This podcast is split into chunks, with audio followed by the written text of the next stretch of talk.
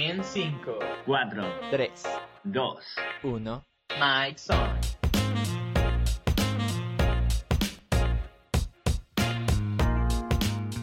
Hola, hola, hola y bienvenidos a un episodio más de Mike's On, con sus hosts de siempre, Pau, Patch y Ritmo. El día de hoy tenemos un tema muy especial. El día de hoy vamos a hablar sobre la seguridad dentro de la tecnología y los avances eh, de toda la información que estamos teniendo en los últimos años y al menos con esto de la pandemia que todos estamos utilizando la información. Para empezar, vamos a hablar sobre las dos identidades. Este, esta teoría se trata sobre que todas las personas, en principio, tendríamos dos identidades. La real, la del mundo físico, la que manejamos cotidianamente porque somos humanos, y la del mundo virtual. Posteriormente hablaremos de más temas eh, porque este, esta um, identidad virtual tiene muchas, muchas vías. Pero, ¿tú decides qué tiene cada una de estas identidades? Es una pregunta un poco difícil. Eh, en mi opinión, yo creo que sí y no. Eh, por una parte, en las redes sociales uno intenta llenarlas de, de, las cosas que somos, de las cosas que nos interesan o que nos interesa que la gente vea de nosotros. Esa es la, la, parte consciente en la que nosotros escogemos ciertas partes de nosotros mismos para colgarlas en un muro, para mostrárselas a las personas, para decir, hey, este soy yo. Pero está el, el, el otro lado, eh, la parte inconsciente, que yo creo que este se refleje con el, con el, o sea, con, la, con el, el ejemplo este de eh, que por chat uno es, es, extrovertido, pero cuando le toca estar delante de esa persona uno puede llegar a ser tímido. O es gracioso, como que hace más chistes, pero cuando está en persona es muy callado. O in, incluso al, al, al, al, contrario, ¿no? O sea, puedes decir, no, es que soy un poco tímido y tal, y cuando te conocen en la vida real, porque yo creo que, claro, también ponemos, eh, no sé si es poner algo que, que, en la vida real ocultamos o si es que le ocultamos a la virtualidad algo que solo se lo guardamos para la gente real. Yo me atrevería a decir que en la virtualidad hay como que distintas ramas, especialmente ahora en día que usamos aparatos tecnológicos y aparatos informáticos para tantas distintas situaciones, creo que se tiene que describir no solo como que dos identidades, tu real y tu, y tu virtual, sino que tienes muchas más facetas dentro de lo virtual. Porque la información o, o la personalidad que presentas en tu identidad cuando juegas videojuegos no es la misma que vas a presentar, por ejemplo, en LinkedIn, donde estás poniendo tu, tu currículum profesional y estás esperando un trabajo. Y no va a ser la misma que pongas en una red social, por ejemplo Instagram, que compartes con tus amigos. Y no va a ser la misma que pongas en tu Instagram de mensajes motivadores. ¿Por qué? Porque cada uno tiene un propósito y una función. El ejemplo más claro está en los nombres de usuario que tiene cada cosa. Porque el nombre de, de tu avatar en el juego puede ser yo mato a todos, un 2, 3 eh, pero en tu perfil de LinkedIn nadie va a querer contratar a yo mato to a todos un 2 3, sino va a querer contratar a Pau Játiva o a Mateo Molano o a Luis Gabriel Pacheco porque porque es distinto, ¿no? Eh, entonces yo me iría más por ese lado, que, que es como que tenemos una personalidad grande, real, una identidad principal, que sería como que la, la de nuestra realidad, y para el mundo cibernético, a esta grande única identidad global la vamos segmentando para ponerla cada una en las circunstancias que, eh, que, que, representa en un lugar coloquial, en un lugar profesional o en un lugar simplemente de diversión. Pero aquí hay una... Pero aquí hay una cuestión, porque, o sea, al menos de inicio quería decir que muchos trabajos, muchas empresas para contratar empleados ahora están revisando eh, los perfiles de Instagram, de Facebook eh, de los empleados. Entonces ahí debería que entonces crearse dos, eh, dos perfiles, uno igual profesional para cuando te revisen el- Instagram y otro el personal. Porque obviamente no vas a querer... Igual te revisarán el personal. Exacto, pero igual no quieres que tu jefe vea que saliste el fin de semana con tus amigos a beber. Pero ¿por qué no quieres que vea? O sea, Exacto. es que ese es, ese es, es el tema. Hay que entender qué es lo que están buscando las personas que contratan. Porque esto no solo lo hacen las, las empresas, esto lo hacen las universidades. Y tuve una charla con un eh, con uno de los eh, de los encargados de conseguir estudiantes internacionales de, de una universidad en Boston. Y, y claro, él nos explicaba, nosotros vamos a ver tus redes sociales. ¿Por qué? Porque una cosa es la persona que nos presentas en tu personal statement, que es tu ensayo para aplicar a la universidad, pero a nosotros es nos preparado. interesa saber quién eres en realidad. Esto es algo preparado y es algo en este contexto. Pero el contexto universidad también engloba un ambiente social. Entonces me interesa ver tus redes sociales, ¿por qué? Porque quiero ver cómo te desarrollas en tu ambiente social. Entonces, ¿qué cosas tienes en tus redes sociales? Y de hecho él nos recomendaba. Quiero que hoy mismo revisen sus redes sociales eh, y vean qué es lo que están mostrando. Están mostrando que salen a disfrutar con sus amigos, fantástico. Están mostrando que saben apreciar una cerveza, fantástico. O están mostrando videos de violaciones a, a- a- a otras personas. Están mostrando videos de ustedes vomitando. Están mostrando videos de eh, o imágenes haciendo daño a alguien más. Entonces, si es que somos conscientes y, mantenemos nuestras redes sociales y, y nuestra personalidad congruente con quien en serio somos, eh, en lugar de inventar una nueva falsa identidad, ponemos nuestra misma identidad real, pues no tendríamos ningún problema en que nuestro empleador vea, porque si es que nuestro empleador quiere ver qué hacemos los sábados por la noche, pues bueno, es porque quiere ver, oye, este trabajador mío tiene suficiente tiempo para también disfrutar su tiempo libre, o tiene demasiado tiempo libre, le puedo dar más trabajo, le tengo que dar menos trabajo. Esas son las cosas que están viendo el trabajador, el, empleador, o el que te va a contratar, o el que te está llamando a la universidad. Oye, esta persona, ¿cómo, cómo es en realidad? Porque tengo esta, esta parte de su identidad, perfecto, pero ¿cómo es en este otro ambiente? Entonces, siempre y cuando seamos congruentes en lo que pongamos en nuestras redes, yo no creo que hay necesidad para crear un segundo o tercero o cuarto perfil. Sabiendo que no importa cuántos perfiles tengan, porque al final pueden encontrar el que escondes, entre comillas. Claro, si escondes algo dentro de tu perfil, sería porque no, no quieres que, que se enteren de ello, porque dentro del- de, de- de tu cabeza algo tienes ahí que no quieres que la gente lo vea. Entonces, ¿por qué lo publicas en primer lugar? Dentro de lo que dice Luis Gabriel, entiendo que por así decirlo podemos fragmentar Exactamente, nuestra exactamente. personalidad para, como ya dije antes, mostrar quiénes somos para las situaciones adecuadas. Eh, Para el trabajo tú muestras quién eres en el, en el sentido de, de trabajo, o sea, tú muestras tu currículum, tú muestras lo que has hecho, algo que en tus redes sociales no, no vas contando, en tus redes sociales vas, vas contando un poco más de tu vida y en tu muro de Facebook sale un recordatorio y ahí incluso puedes expresar el dolor por una pérdida de algún ser querido que en, en Instagram no va subiendo fotos al respecto. Yo creo que eh, en ese sentido es importante cuando, cuando las empresas o las universidades revisan todo, todo el perfil de una persona porque entienden que tienen que armar un rompecabezas, porque viendo fragmentos no van a entender a quién es esa persona, no pueden ver el cuadro completo de esa persona.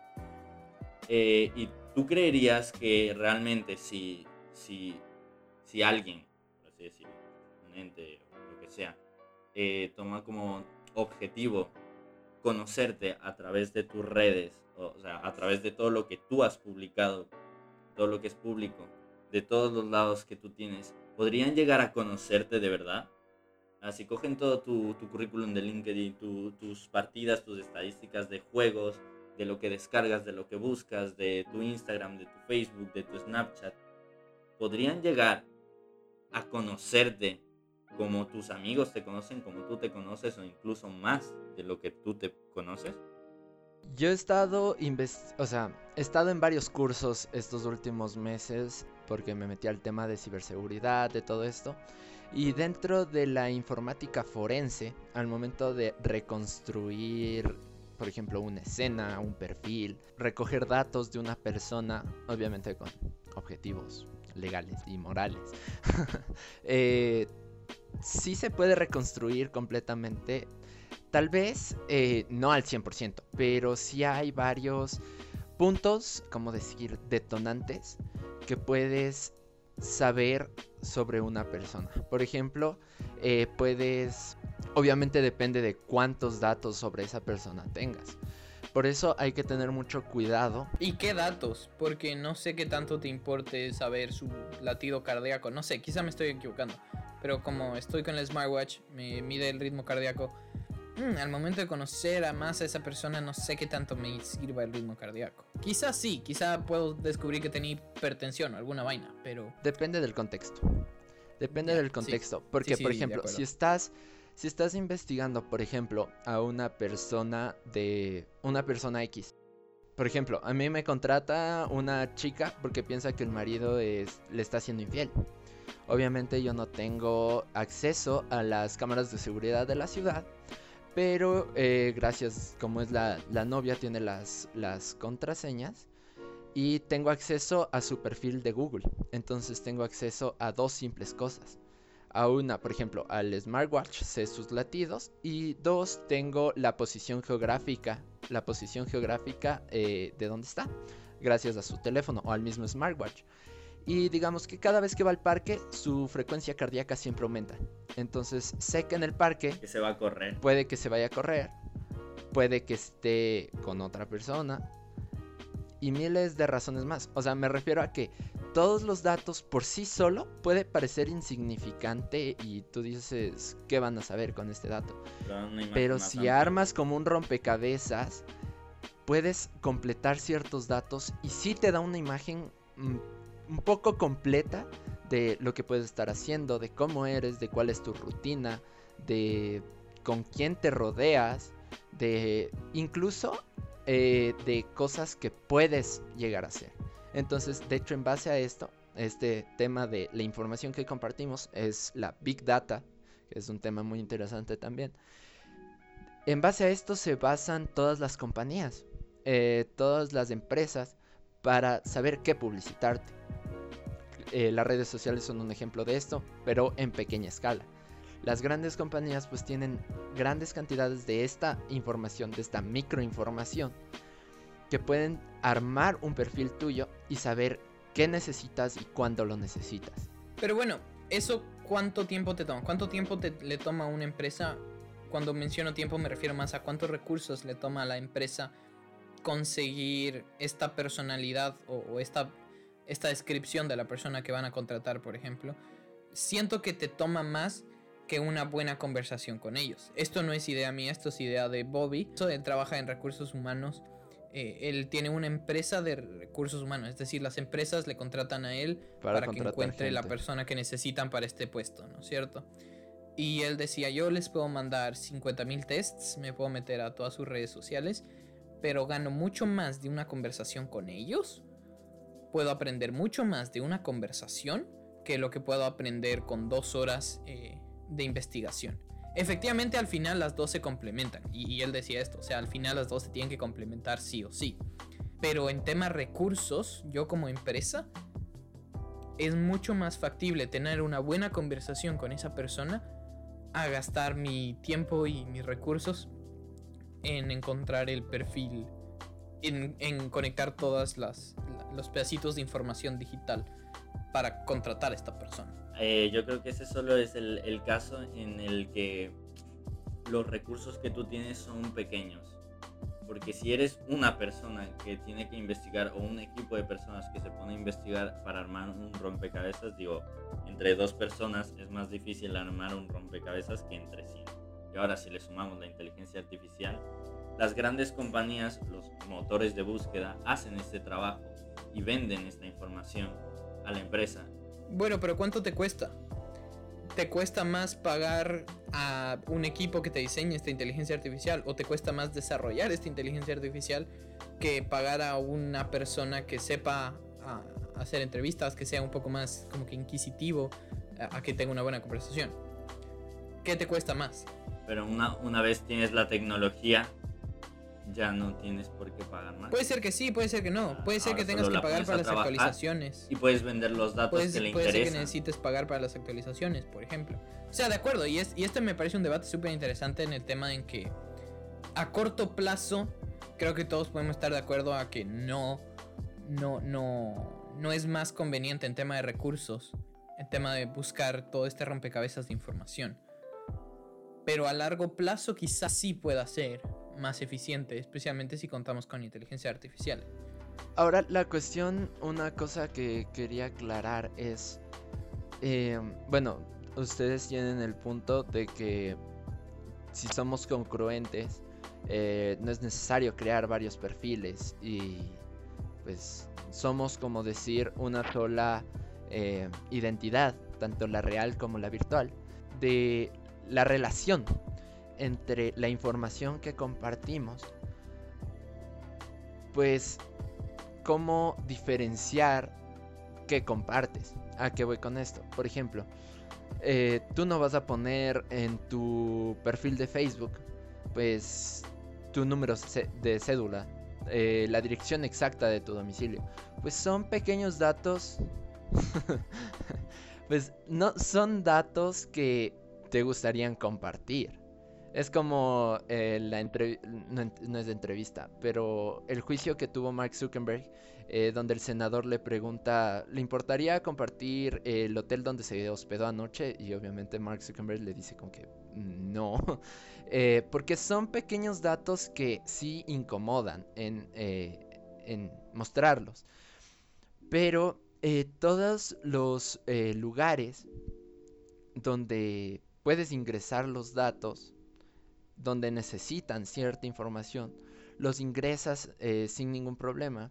Y de hecho, si vas, digamos, aquí al registro civil, ingresas tus datos, ahí tienen tu número de cédula, tu dirección exacta, y esa y el registro civil también tiene su, fue- eh, su centro de datos y también están conectados al internet, que pueden sufrir un ataque y ni sé cuánto. Pero entonces, ¿cuál es la diferencia de qué compartes y dónde lo compartes? Yo creo que la, la- la primera diferencia es- es- resalta a simple vista son las políticas de, de- de seguridad de datos o de privacidad de datos. Eh, claro, tú mismo lo dices en Facebook, ¿qué pasa con tus datos? ¿Cómo es el tratamiento de tus datos? Tus datos se ponen en un perfil donde también depende de a lo que hayas accedido tú. Pueden revisarlo tus amigos o puede revisarlo cualquier persona que sepa un código que se llama usuario. Eh, mientras que en el registro civil se necesita eh, un código mucho más complejo que un usuario, que es la cédula, el, el DNI, el ID. Y, claro, y, la política es que no tienen por qué liberarlos, nadie, nadie con un link puede entrar a ellos, tienes que tener una contraseña, tienes que tener un usuario, tienes que estar en otra red de datos para que te dejen acceder a esos datos, necesitas un permiso, necesitas una autorización. La manera en la que tratan tus datos define lo que puedes y no puedes eh, darles. Yo más me iría por el lado de qué datos son, es decir, qué importancia tienen esos datos y según la importancia a quién le estoy dando, para qué fin le estoy dando. O sea, al registro civil estoy dando mis datos porque el registro civil es la entidad del gobierno que tiene que saber que existo, tiene que saber que pago impuestos, tiene que saber sobre mí. Entonces tengo que darle esos datos porque es la función. Eh, a Facebook tengo que darle los datos de mi ubicación. ¿Por qué? Porque quiero que mis. Quiero encontrarme con mis amigos que viven en Estados Unidos. Y si es que ellos no saben que yo estoy en Estados Unidos y yo no sé que ellos están en Estados Unidos, no me puedo encontrar con ellos. Entonces es. ¿qué, qué valor tiene esa información que estoy compartiendo? Y por ende, ¿a quién se la comparto? Y, y ahí conecto un poco con lo que decías, Pau. El a quién se la comparto involucra más o menos seguridad. Y esa más o menos seguridad no solo depende de la quién, sino qué es lo que estoy compartiendo. Por ejemplo, en Facebook puedes poner tu número de teléfono, pero lo puedes poner como no público. Entonces Facebook tiene tus datos, pero no son públicos. Entonces es como que una, una barrera más de seguridad porque, porque es una información un poco más importante, por así decirlo. Claro, y de hecho la importancia que, perdón, una idea muy chiquita, la importancia que se le da, por ejemplo, en Facebook al número de teléfono es para, para tu propio beneficio, porque no se lo comparte con las personas, pero en el momento en el que tú, por ejemplo, te olvidas tu contraseña, ellos pueden ayudarte gracias a que tú has dado más información sobre ti para ayudarte de alguna forma. Te dicen, te mandamos un SMS con este código, es otra barrera de seguridad, como decía Luis Gabriel, sobre eh, para ayudarte a recuperar tu, contraseña, por ejemplo. Sí, no, de hecho era justo el tema siguiente que iba a tocar, que era em, la verificación de la identidad. Eh, si uno, una persona quiere eh, tener más seguridad, pues implica dar más datos. Entonces, eh, aquí hay un tema muy delicado que son los perfiles falsos, las identidades falsas. Esto viene más enfocado, por ejemplo, a cuando los temas polémicos, bueno, ahora ya no lo he oído tanto, pero antes sí. Cuando eh, como personas de may- mayores de edad se crean perfiles como eh, niños o jóvenes y empiezan a tener pláticas, eh, incluso sexting y todo ese tipo de cosas. Pero los perfiles falsos significa que es posible ocultarse y falsificar. O sea, no falsificar una, eh, un perfil eh, físico, porque obviamente eh, eso ya viene a ser un poco más complicado, porque pues lo físico tiene un poco más de procesos, aunque igual se pueden sacar credenciales o pasaportes falsos. Pero eh, ocultarse dentro del internet, eh, ¿qué opinan ustedes? Es, es algo súper fácil. ¿Cómo se podría eh, verificar un poco más esto? Yo siento que es demasiado fácil y por ende lo, lo convierte en, en- algo malo. Porque nada bueno tiene que ser escondido. O sea, si es que es algo bueno, ¿para qué lo escondes? O sea, no, no tiene sentido esconderlo para hacer algo bueno. Dices, sí, tengo una cura para el cáncer, pero la voy a esconder. Entonces no es bueno. Pero ¿qué cosas escondes? Las cosas que no son buenas, ¿no es cierto? Tengo el nuevo virus que va... Tengo esta nueva arma biológica. Esta sí la voy a esconder y no quiero que, di- que digan que fui yo el que la hizo, porque luego, luego me caen a mí, ¿no es cierto? Entonces las cosas malas son las que se esconden. Eh, uno no prende una luz para esconderla, eh, para taparla con un plástico negro. Uno prende una luz para que ilumine el cuarto, ¿no es cierto? Eh, entonces, partiendo por esa idea, siento que es demasiado fácil esconder cosas y lógicamente lo que se esconde es, es, es- es- malo. Eh, ¿Y, y cómo, cómo se puede controlar esto? Eh, más que controlar, siento que hay, hay herramientas para poderse dar cuenta de, de cuando hay, algo es falso, cuando no. Hay ciertos como que triggers. Eh, esto, esto lo hablaba un poco en una charla que tuvimos eh, con los de Telefónica sobre cyberbullying. Entonces en esta charla eh, trajeron a un eh, a una persona que trabaja en el tema de de los cursos que estabas haciendo, Mol, eh, del tema de, de- sí segu- seguridad, pero pero no la parte de como que reconstruir partes de Ah, criminalística informática forense. eh, en informática, alguna cosa así era, ¿no? ¿Cómo era? Informática forense. Eso, informática forense. Entonces tenían, trajeron a este experto y él lo que decía es, nada se puede borrar y todo se los puede conectar con ustedes. Ustedes fingen que lo hacen detrás de un ser anónimo, ustedes fingen que con borrar una imagen ya está, eso es falso. Si en serio quieren eliminar algo, necesitan quemar su disco duro con termita y asegurarse que no se haya compartido nunca. Porque si se compartió, lo puedo encontrar. Nos decía este experto, decía, lo puedo encontrar yo. No necesito mucho para encontrarlo yo. Entonces sí, te puedes esconder bajo un nombre, pero al final del día se va a descubrir. Porque hay, hay algo detrás que se puede encontrar. Es, es un poco la visión que compartió este, esta, esta persona y, y la que yo comparto también. Siento Sí, que... de hecho, de hecho, un pequeño paréntesis, un poco más técnico, por ejemplo, mm, eh, en el ámbito de la informática hay muchas personas que dicen, sí, es que el servidor proxy, es que el servidor VPN, eh, cambia mi dirección IP y pues ya soy irrastreable. Pues no eres irrastreable, tú eres un punto A y te quieres comunicar, o sea, de chatear o mandar cualquier cosa a un punto eh, Z. Pues en vez de ir de A a Z, eh, lo único que haces es mandar tu mensaje o la información de A a B, luego a C, luego a D y así sucesivamente hasta llegar a Z. Pero eh, siempre queda registrado. B sabe que A le mandó y él mandó a C y así sucesivamente. Entonces si haces eh, básicamente como, em, ¿cómo se llama? Eh, ciencia inversa, No tengo idea. ¿se llama eso? Ingeniería Eh, inversa. Psicología inversa se puede decir, pero como regresas los pasos y al fin y al cabo vas a llegar al origen. Entonces, no importa qué tanto hagas, pues puedes complicar el asunto si es que sabes cómo usar la tecnología, pero nunca vas a ser completamente invisible para, para el universo. Como dices, vas a tener que quemar tu computadora si es que quieres ser invisible. Al final es tapar el sol con un dedo, ¿no? Te ocultas tras un muro, pero hay tantos caminos que te pueden venir por detrás. ¿Qué poeta, sí. Pau? Eh, No, mentira. Eh, con respecto a lo de las cuentas falsas y lo que decíamos un poco de que a lo mejor las inteligencias artificiales llegan a poder reconstruirnos. Pero, ¿qué pasa cuando ponemos información eh, falsa? O sea, así como el- el- la inteligencia artificial o, o la eh, maquinaria que se está utilizando para seguir nuestros pasos, para conocernos, si nosotros empezamos a ponerle eh, trabas, empezamos a ponerle más huellas de las que debería haber, eh, la máquina al, al ser tan sensible con nuestros datos puede llegar a, a malinterpretar nuestras, nuestras vidas. ¿Cómo?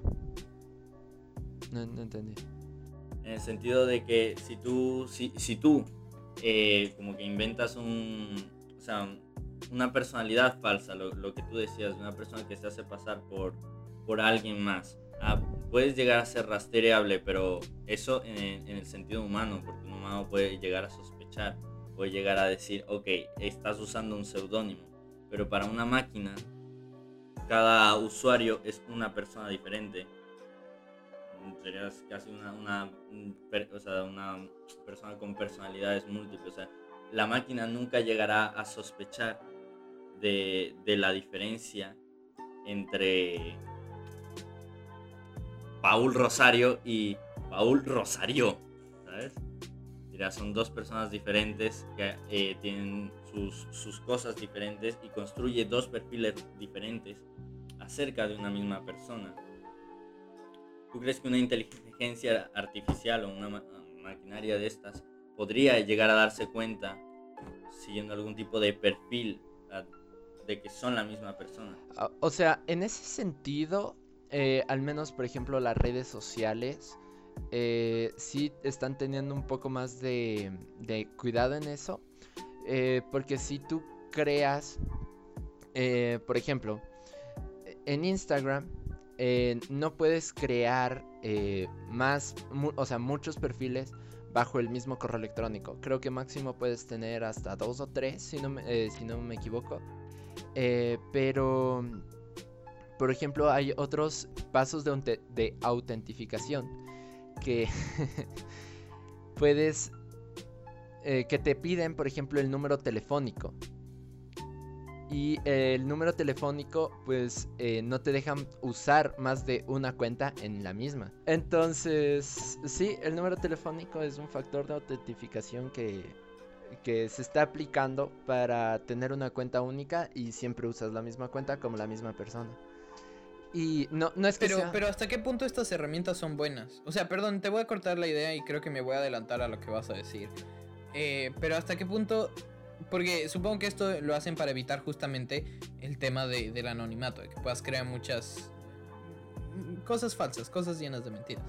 Eh, y, y para asegurarse de que pues sí seas tú el dueño, A por seguridad, B por eh, para evitar múltiples perfiles, estás al final de cuentas dando información más importante para un para una necesidad quizá no tan importante. Entonces, hasta qué, o sea, justo- va a llegar un punto en el que se encuentre, creo yo, este equilibrio, ¿no? Es justo lo que te decía. La información que estoy dando. Es justo lo que te decía. Si queremos más un sistema con más seguridad, más protección, tal vez esta eh, verificación de identidad, es un proceso que solo se va a lograr entre más datos entregues. Entonces es...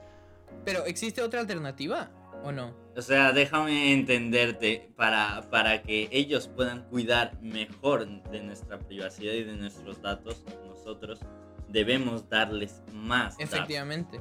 La ¿No te parece eso una espada de doble... la de doble verificación de doble eh, de doble paso second Sí, sí, doble creo que paso. algo así se llama no Eh, pues bueno tienes que recibir un mensaje en tu celular o en un correo electrónico para, para poder acceder estás dando más información a cambio de más seguridad entonces ahora estás dando información quizá no tan importante así como bueno un correo electrónico o un número de teléfono pero qué pasa cuando necesites dar no sé huellas dactilares eh, ya es información más valiosa, porque ya es información que identifica aún más. Entonces, yo, yo siento que hay dos caminos aquí. O encontrar una forma de verificar y proteger tu información sin requerir más información propia. Buscar una forma así totalmente nueva y totalmente distinta. O encontrar un equilibrio entre la, el tipo de información que se comparte o que se da a cambio de la seguridad que se recibe. Un- equilibrio. Pues eh, es una cosa que em, no, no me acuerdo cómo se llama esta película. eh, pero básicamente, am, o sea, una idea que a mí se me metió en la cabeza hace mucho tiempo y dije, eso va a ser el futuro. Em, es un chip que está dentro de la piel eh, y los dispositivos lo que eh, tienen son sensores que pueden leer ese chip. Entonces lo que haces es pasar ese chip y, eh, por ejemplo, pagar, por ejemplo, abrir la puerta de tu casa. Eh, con ese, eh, si solo descargas Instagram y cuando te pide iniciar sesión, pues lee tu chip y ya entras a tu perfil. Yo creo que esta es una tecnología muy futurista, pero creo que esa es la forma de... Porque ahí no estás dando datos, esto es un chip que no tiene tu información, solo tiene una clave eh, única que lee y puedes acceder a tus... Pero ese chip, al ser único, te identifica a ti. Por ende, es lo más. Es, es- es lo que te transforma en, en- único. Es lo que te da valor como, como único. Por ende, sí es algo importante. Porque digamos que alguien puede tomar la información de ese chip y yo que sé, plantarla en. Como intentando entrar, dijiste para abrir puertas. Intentando entrar a, un, e- al, al- a la casa del presidente. Y dos días después mataron al presidente. ¿Y cuál es el chip que estaba ahí? O el código que estaba ahí. Ah, es el tuyo. Entonces esa información es como que se vuelve mucho más delicada. Si es que es el único factor que te identifica a ti como, como único, es mucho más valiosa que, que una contraseña o- Yo- o, o la fecha de nacimiento. Yo creo que en el, cuando hablamos del tema de seguridad es un, no sé si ganar, ganar, ganar, perder, ya que el, el- la, la seguridad funciona porque, bueno, la, la seguridad existe porque hay quien intenta sobrepasarla o evadirla. En ese sentido, la seguridad aprende de sí misma. Si encuentran métodos más seguros, y luego eh, la gente que intenta hackearlos encontrará otro lado de pasar, una forma como el agua cuando se escurre a través de los poros y va sellando unos y van encontrando otros, van encontrando las maneras de evadirte y tú vas encontrando la manera de eva, o sea, de protegerte más. Cuando tú dices que la, la tecnología o, o- o que eh, esperas por una tecnología como un microchip único en el brazo, te puedo decir que tranquilamente eso puede ser tu huella dactilar. Y que cualquiera que tenga una intención de una intención seria, porque claro, una persona que quiere robar muchos datos, buscar una manera fácil, pero una persona con una intención seria de robarte específicamente a ti eh, datos, lo conseguirá. ¿Por qué? Porque si es el chip en tu brazo, lo hackea. Si es, eh, si es una huella dactilar, te quita un dedo. Yo te iba a proponer el, el hecho de que a lo mejor es mucho más fácil algo que no tiene ningún valor sentimental y que lo hemos usado siempre, una contraseña. Las contraseñas lamentablemente son fáciles de adivinar por la psique de las personas, porque una persona o, o escribe algo relacionado o escribe algo que le gusta o algo fácil de recordar. Pero si realmente se entendiera, se entendiera la, se entendiera la, o sea, el poder de la contraseña, de que con tan solo tres palabras que tengan una cierta longitud, intercalando entre ciertos dígitos, la- eh, se vuelven cada vez más complicadas. Por lo que si a cada persona no se le diera, sino que se, se le diera la opción de elegir una contraseña, pero que le pidan un mínimo de 30 dígitos, o sea, tampoco creo que sea tan complicado escoger palabras del diccionario al azar, se volvería más difícil.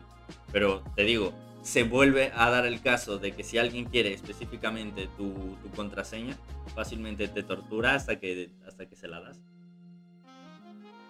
Para los curiosos, sí, este papelito blanco tiene mis contraseñas. Pilas ahí.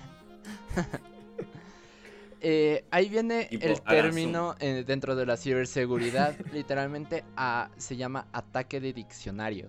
Cuando pones eh, palabras como comunes, digamos, te creas una cuenta de Facebook y tu nombre es Juan. Entonces tu contraseña va a ser Facebook Juan 123. Eh, con e- en eso un ataque de diccionario funciona fácil. Ahora, un tip para todos los que nos oyen es eh, la mejor contraseña que se puede tener es una longitud de mínimo 12 a 15 caracteres mínimo eh, entre letras mayúsculas, minúsculas, caracteres especiales y números, sin ningún orden en específico. Eh, de hecho, dentro de Internet hay un montón, solo se busca como generador de claves y ahí te permite eh, generar una clave de, en estas características que es completamente segura ya que con estas características eh, incluso a un programa diseñado para romper eh, las seguridades siquiera se le toma 27 días en romper la seguridad. Y yo creo que a menos que sea un ataque, como dice el Pau, dirigido específicamente a ti, eh, nadie se va a quedar 27 días esperando a que el programa descifre tu contraseña de Facebook. Pero ¿cómo me voy a aprender una contraseña de 15 caracteres Exacto. randómicos distintos y especiales? Eh, Ahí no, está. explícalo, Omar. Ahí está eh, otra herramienta que se, bueno, no la he visto que se use mucho, al menos de manera cotidiana, pero se debería normalizar. Y son aplicaciones eh, que manejan tus contraseñas. Te permiten, eh, o sea, tienen las configuraciones previamente hechas eh, que puedes usar dentro de tu celular. Em, y tiene una como base de datos interna en el celular. No está para nada conectada a la, a la nube, a internet. Está absolutamente aislada. Lo único que hace es tener las contraseñas dentro de tu propio celular. Eh, también la puedes configurar obviamente para que ingresa, para ingresar a la misma aplicación pues tienes una contraseña única. Entonces de esa sí te puedes acordar. Sí te puedes acordar al menos una, de- una de tus contraseñas. No puedo, sorry. Y dentro y dentro de y dentro de esta aplicación pues pones quiero iniciar sesión con Facebook y eh, te da esa Mm. contraseña. Solo haces un copy paste y, y te permite manejar toda esta lista con tus contraseñas eh, variadas. En, ese sentido, si tú dices que solo tenemos que aprendernos, perdón, si solo tenemos que aprendernos una, una contraseña y el resto nos las guardan, entonces también la persona que quiera robarnos todas nuestras contraseñas solo tendría que adivinar una.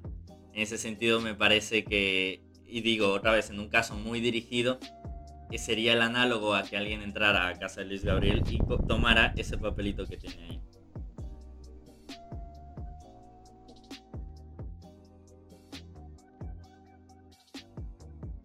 Que, que no le costará 27 días. Es más, si vienen con comida les abro Pero la es, puerta. u- no yo creo tengo que es ningún un inconveniente. factor más de seguridad, como ustedes mismos decían, algo que no implique tu información. Pues tú compras eh, tu celular, es algo físico, lo tienes justo aquí y pues tiene, primero tiene contraseña para entrar dentro de tu celular. Segundo, como es algo físico, a menos que yo no te lo dé, no lo puedes obtener. como te digo, es una aplicación que está completamente aislada de la internet, entonces de manera eh, cibernética, virtual, eh, no, lo puede, no puedes acceder a esto. Eh, a menos que tengas la contraseña del celular y la contraseña de la aplicación que maneja las contraseñas. Entonces yo creo que ese podría ser.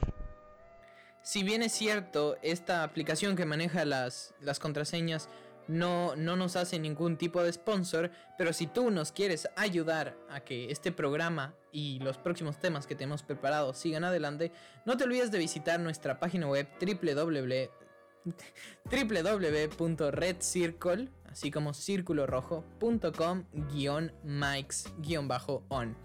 Ahí vas a encontrar la, la página oficial de nuestro programa, donde si te gusta, eh, puedes descargar el podcast, puedes dejar comentarios que nosotros responderemos inmediatamente.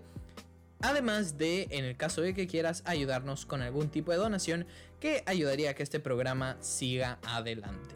Con este pequeño segue, Mol, ¿con qué más seguimos? Eh, no se olviden también de seguirnos en todas nuestras plataformas de podcast y en las redes sociales Instagram, TikTok y YouTube en principalmente. Tampoco se olviden de comer todos sus vegetales y ser felices. Es muy importante, es muy importante. Fundamental. Eh, un tema que quería tratar era las fotos. ¿A qué me refiero? Bueno, se puede extender un poco más que fotos, pero la pregunta directa es, ¿una foto puede hablar por nosotros aunque no seamos nosotros?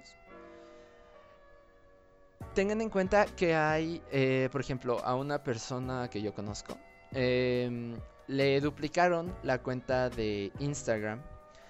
Eh, bueno, de hecho a dos personas, pero a una de ellas lo que estaban haciendo, eh, o sea, dentro de la cuenta, pues habían cogido todas, eh, bueno, no todas, algunas de sus fotos, habían creado esta, esta nueva cuenta de Instagram y en la descripción literalmente lo que ponían es, esta cuenta está especialmente hecha para contenido más 18.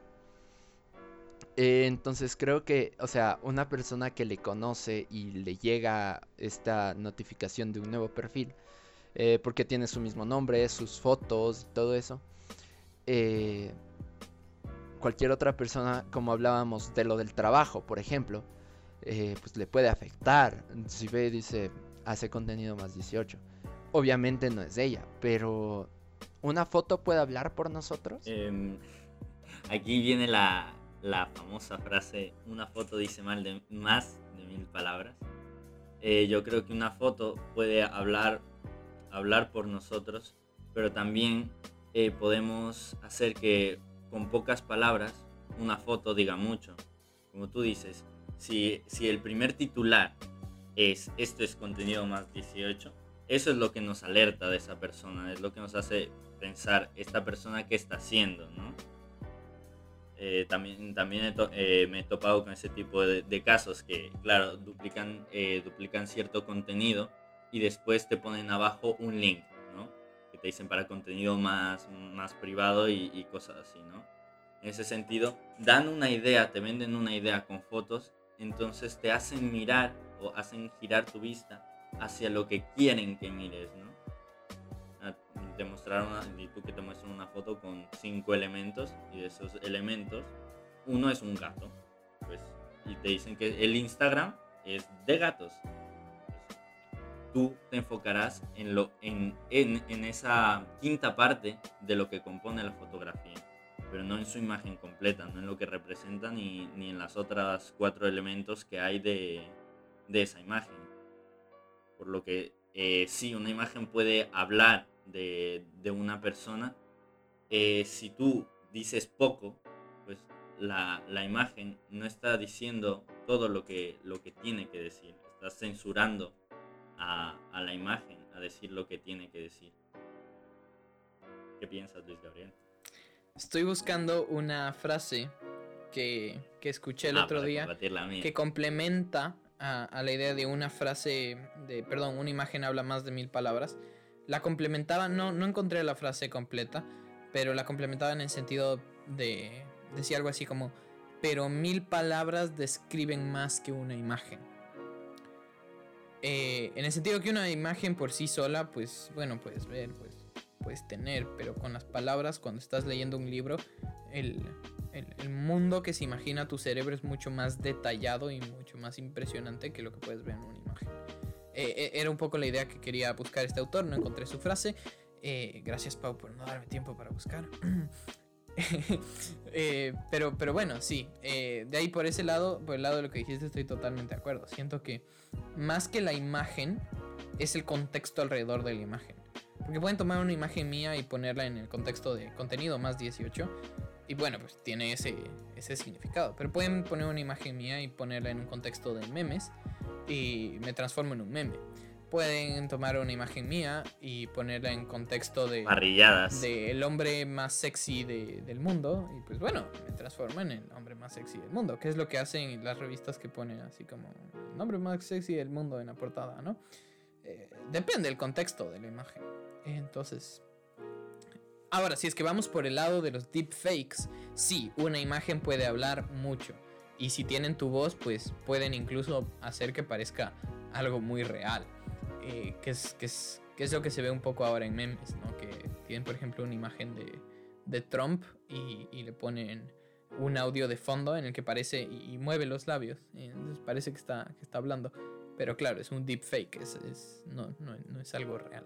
Entonces sí, una imagen la pueden usar para hacer deepfakes, un video lo pueden usar para hacer deepfakes, nuestra dulce voz también la pueden usar para hacer deepfakes. Entonces si es que vas por ese lado, sí, de acuerdo a que tu, tu imagen puede hablar por ti mismo. Sin tener en cuenta que hay imitadores de voz. De acuerdo, que, que- que eso puede pasar. Pero eso me preocupa menos porque eso tiene que ser muy intencionado. Eh, pa- para que alguien tenga que usar eso como para el mal, tienen que, tienen que hacerlo. No te van a escoger a ti aleatoriamente. Es porque a esa persona quiero hacerle el daño, a esa persona quiero que quede mal. Eh, por eso es que no me preocupa tanto por ese lado. Y más me voy por el lado de una imagen, pero bajo qué contexto. Claro, yo creo que si una imagen dice mucho, si tú subrayas solo lo que quieres y le quitas el resto del contexto, no sirve de nada. Ah, No está reflejando el, texto entero. Y si aún así, tomando el caso de los deepfakes, tú a las palabras o coges las letras y las desordenas para formar otra cosa, es que estás alterando totalmente el contenido de, una imagen. Otro, otro tema más o menos parecido, que es de lo de la foto. La pregunta es, ¿qué confianza le tenemos a la información? De, o sea, en el mundo virtual. Porque, por ejemplo, eh, de hecho, les, les cuento, por si no se enteraron, eh, de una última modalidad de, de como secuestro de datos, por así decirlo, es dentro de WhatsApp. Te mando, digamos, nosotros tenemos nuestro chat de Mike Zone. Y por ahí yo le envío a Patch que ingresé mal eh, mi, mi código de, de WhatsApp. O sea, porque cuando quieres ingresar, o sea, iniciar sesión en WhatsApp, pues ingresas tu número de celular y te mandan el código de cuatro dígitos, le ingresas y pues ya se te, se te mete a WhatsApp. Eh, pero le digo, es que ingresé mal el número. Eh, o, o sea, era en WhatsApp o eran en otro tipo de, plataformas también que tienen ese mismo eh, sistema de verificación que es mediante el, el celular. Y eh, yo le escribía, bueno, yo no, sino otra persona haciéndose pasar por mí desde mi WhatsApp. Eh, y las personas ingenuamente, no entiendo por qué, pero caían en eso y le enviaban el código de cuatro dígitos. Entonces, como ya les dio el código, eh, pues se ingresaban a su WhatsApp, perdía esa persona perdía el control de su WhatsApp.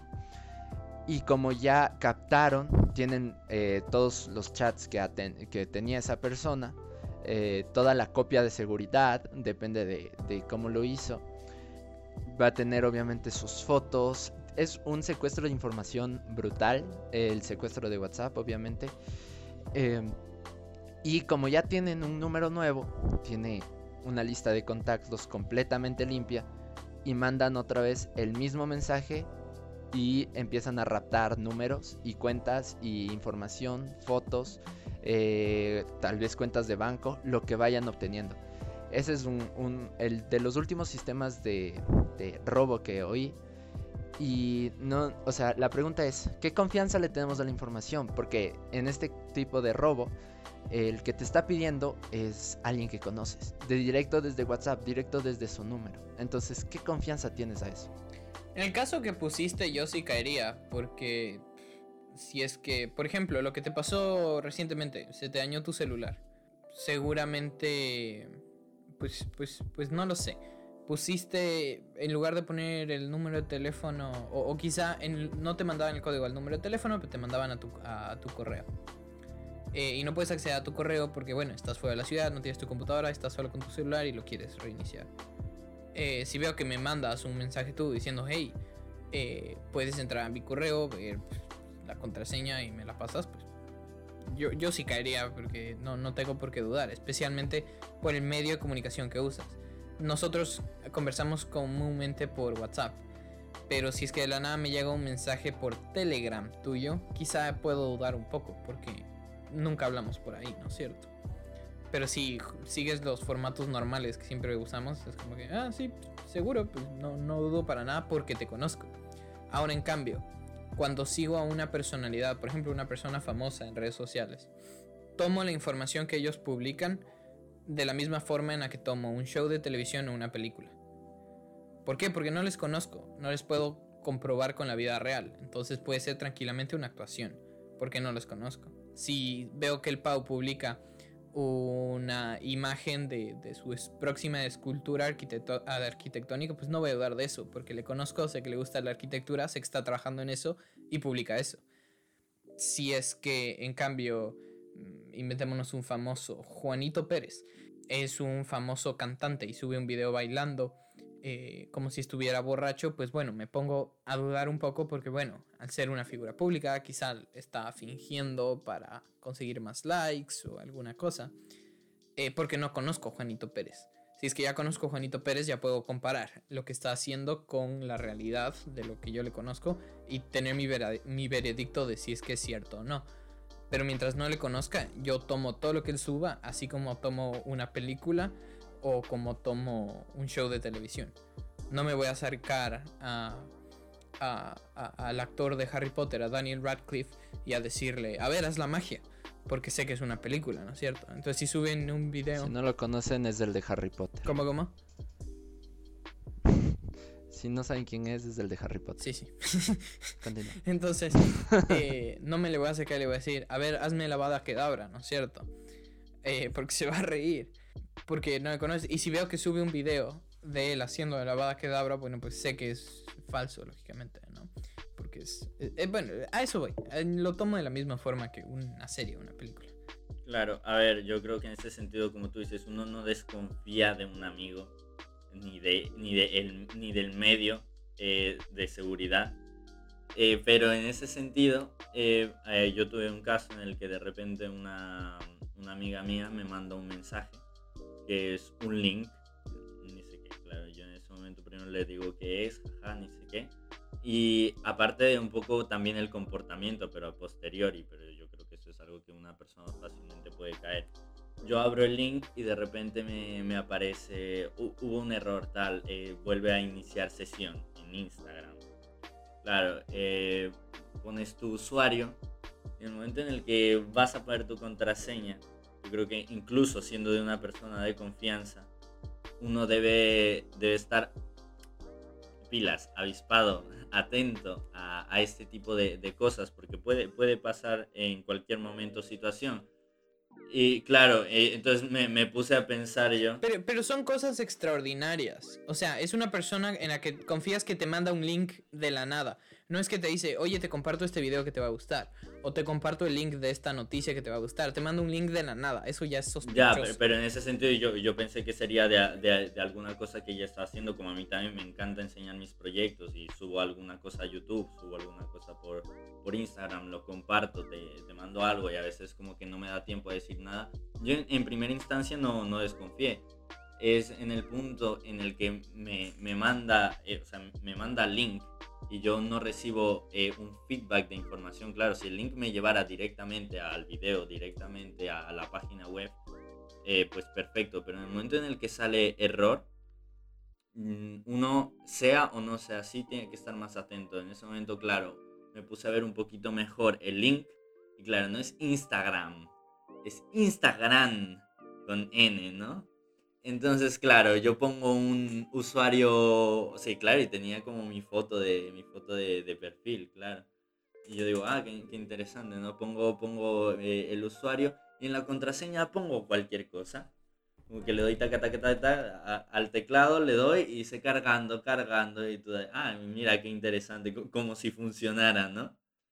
Y luego dice, no, hubo un error, vuelve a intentar, ¿no? Y pongo otra, taca, taca, taca y vuelve cargando y digo, bueno, o sea, es que la persona tendrá un millón de contraseñas mías que serán F, J y H, ¿sabes? FJH, FJH. Después, claro, hablé con mi amiga y parece que él le, le, habían, le habían realmente raptado la cuenta y hacen ese tipo de cosas para tener más cuentas.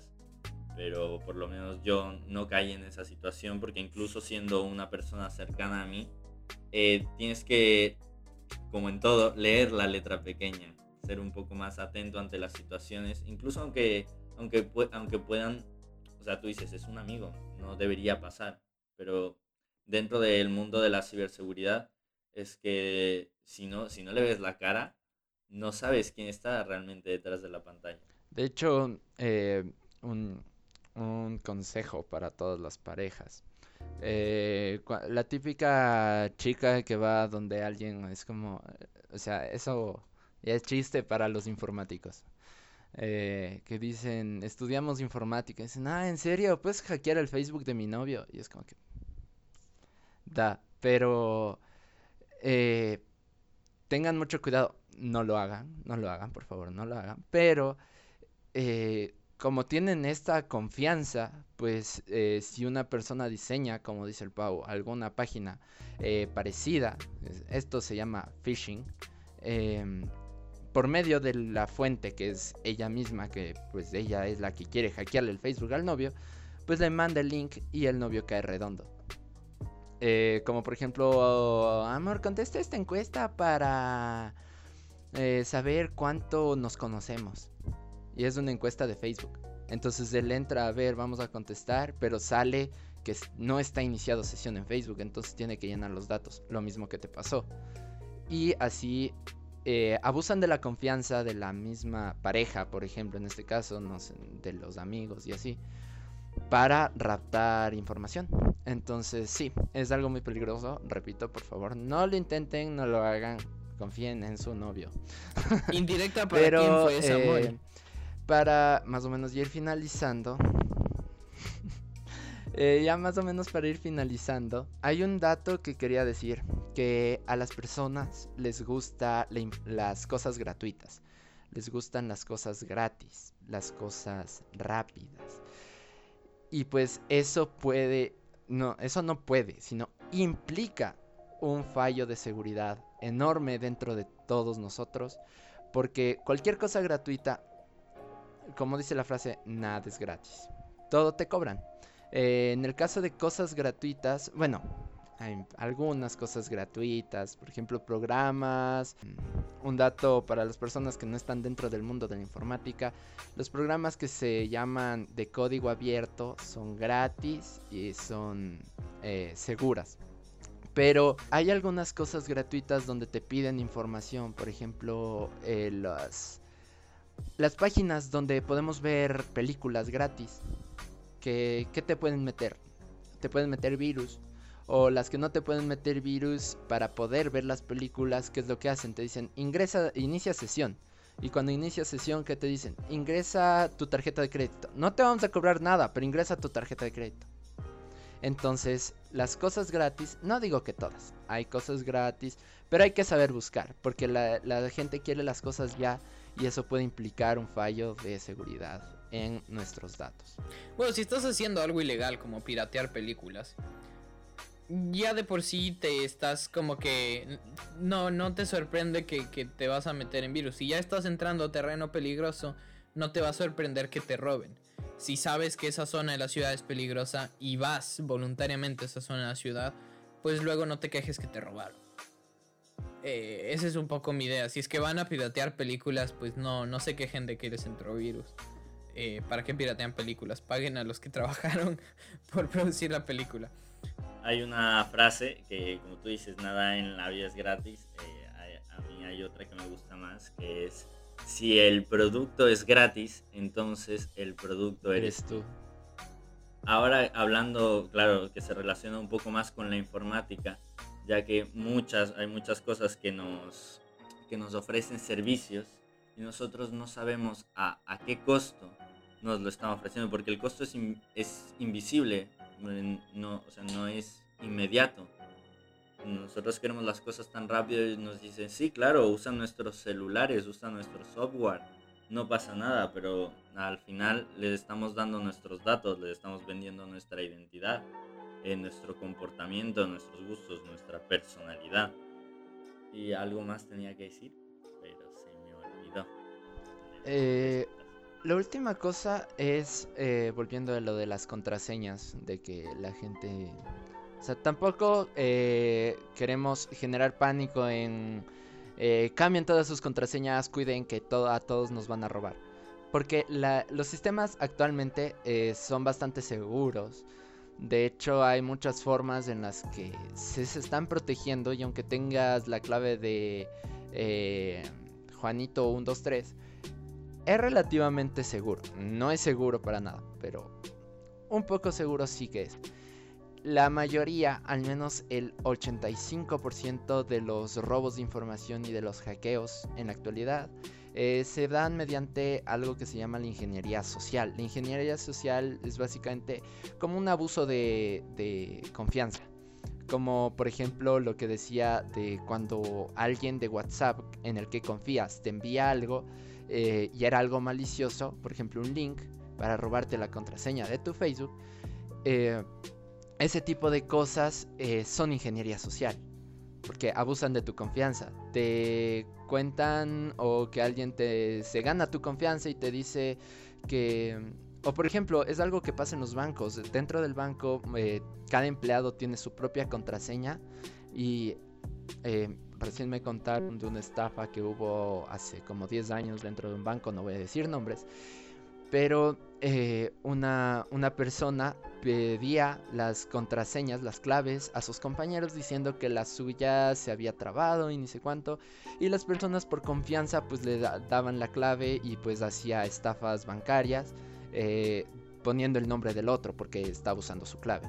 Entonces todo ese tipo de estafas y de robos se dan mediante ingeniería social porque no es nada más que un abuso de confianza.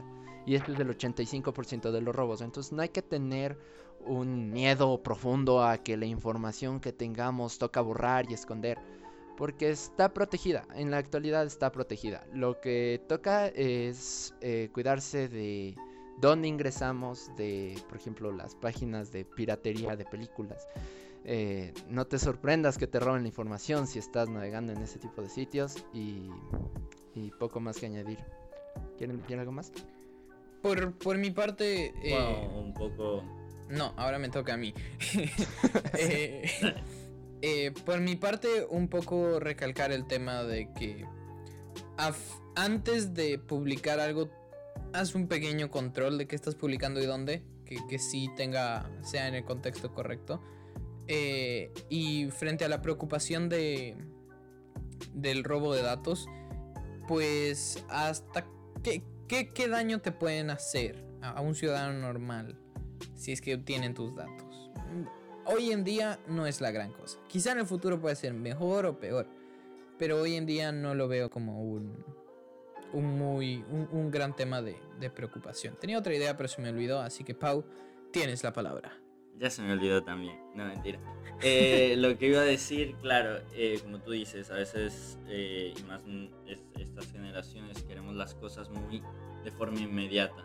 Y, y por esa rapidez sacrificamos mucho lo que es nuestra, nuestra información. Como tú dices, es relativamente seguro, ya que a menos que sea un ataque muy directo, es muy, muy difícil que, que se llegue a, a- a da- voltear la mesa contra ti, de tus propios datos. Sin embargo, como, como dice Luis Gabriel, si cuidamos todo lo que, lo que metemos si leemos la letra pequeña, si nos detenemos a pensar, eso lo queremos todo inmediatamente, pero si nos detenemos un segundo a pensar qué estamos poniendo de nuestras vidas en, en la pantalla, estamos, dando, estamos luchando contra la inseguridad.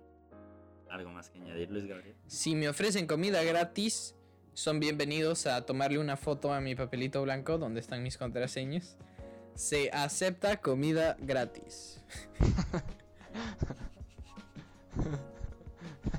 Gordo con el- Y este fue el primer episodio de Mike Zone. Eh, esta sección se llama eh, Solo sé que nada sé. Antes, antes de explicar la sección Small, yo, creo que podemos de- empezar por una descripción general. Yo, yo, me, yo me atrevería a decir, bueno, este es un nuevo proyecto que lo estamos sacando adelante tres amigos. Y como queremos hablar de un montón de temas y no todos los temas se los tratan con la misma seriedad, hemos decidido dividirlos en distintas categorías.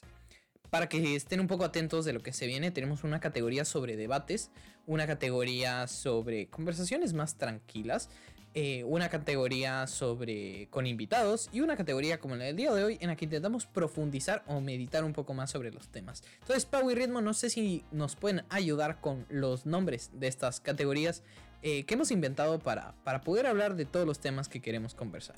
No se pierdan con Biel en mano, una conversación un poco más tranquila, de tal vez temas un poco profundos, pero algo más relajados, solo entre amigos y podemos eh, de vez en cuando eh, leer comentarios de ustedes si es que empezamos transmisiones en Twitch. No se lo pierdan, síganos en Twitch. Bueno, también tenemos el, el- el espacio de solo sé que nada sé, donde nos ponemos reflexivos, pero no intentamos dar esas respuestas profesionales ante los temas que nos surgen.